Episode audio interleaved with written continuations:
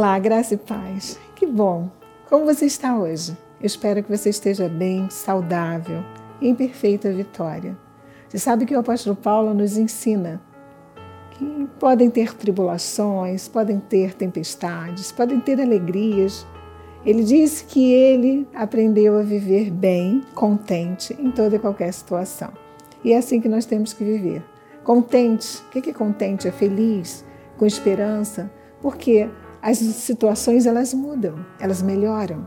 Talvez você esteja vivendo um inverno na sua vida. Aliás, os irmãos que estão nos assistindo aí no hemisfério norte estão em invernos rigorosos, muita neve inclusive. Só que depois do inverno vem a primavera. Depois da primavera vem o verão, depois vem o outono. Ou seja, existem situações que são sazonais elas acontecem, mas elas passam. E você continua sendo a mesma pessoa. Esses dias eu estava lendo uma passagem bíblica e eu queria trazer para você hoje. Pega sua Bíblia comigo. Quando triunfam os justos, há grandes festividades. Quando, porém, sobem os perversos, os homens se escondem. O que encobre as suas transgressões jamais prosperará, mas o que confessa, as confessa e deixa alcançará misericórdia. Feliz o homem constante no temor de Deus, mas o que endurece o coração cairá no mal. Essa passagem fala de júbilo, esta passagem fala de mal, esta passagem fala que nós temos que ter constância na vida. Há coisas que nós temos que confessar para que situações mudem. Eu acabei de falar que situações da vida mudam, as coisas mudam. Talvez você esteja vivendo agora um drama porque você precisa confessar algo para Deus. Talvez você precise confessar algo para o seu cônjuge, para com quem você vive, seus pais, para aquele chefe. E a Bíblia diz, Provérbios de Salomão, Salomão em toda a sua sabedoria, né? a Bíblia diz que não houve um homem tão sábio quanto ele. Ele diz: quem confessa e deixa alcançará misericórdia. Talvez você esteja vivendo dramas na sua vida, pensando que esse período nunca mais vai passar, que essa estação nunca mais vai passar, que o sol nunca mais vai brilhar, porque o inverno está muito denso, está muito forte e rigoroso, porque você precisa confessar e deixar. Quando você faz isso, instruído por Deus e pela Sua palavra, você alcança misericórdia, porque Deus vai à sua frente, preparando, quebrando cadeias, abrindo caminho.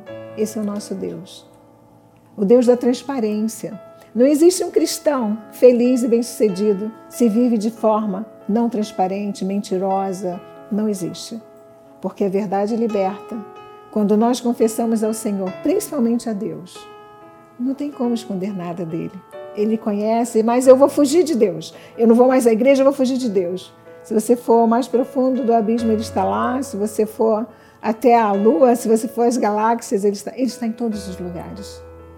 Ele quer que nós entendamos que a transparência é algo necessário nas relações aqui terrenas, né, neste mundo, é algo necessário dentro da sua casa, dentro do seu relacionamento afetivo, dentro do seu relacionamento, da sua vida socioeconômica. Para quê?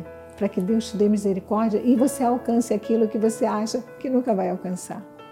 Fica essa dica para você. Seja uma pessoa autêntica, verdadeira, sabendo que as dificuldades passam. E Salomão, em determinado momento, ele diz até que o riso passa, a alegria passa, toma lugar o choro. Por quê? Porque há tempo para tudo. E agora é tempo de você confessar, deixar, alcançar misericórdia e ser uma pessoa feliz. Todos nós estamos aqui com um objetivo, que é sermos felizes, saudáveis, não é verdade? Cada um quer a sua felicidade e projeta essa felicidade de alguma coisa, né? Na vida profissional, na vida pessoal, na família, nos negócios, enfim. Projete a sua vida naquele Deus que pode fazer com que você alcance todas as coisas. Seja transparente e seja uma pessoa feliz, em nome de Jesus. Em meu nome pessoal, em nome do meu amado querido marido apóstolo Miguel Ângelo, eu desejo sim que você alcance a misericórdia necessária na sua vida. Em nome de Jesus. Graça e paz.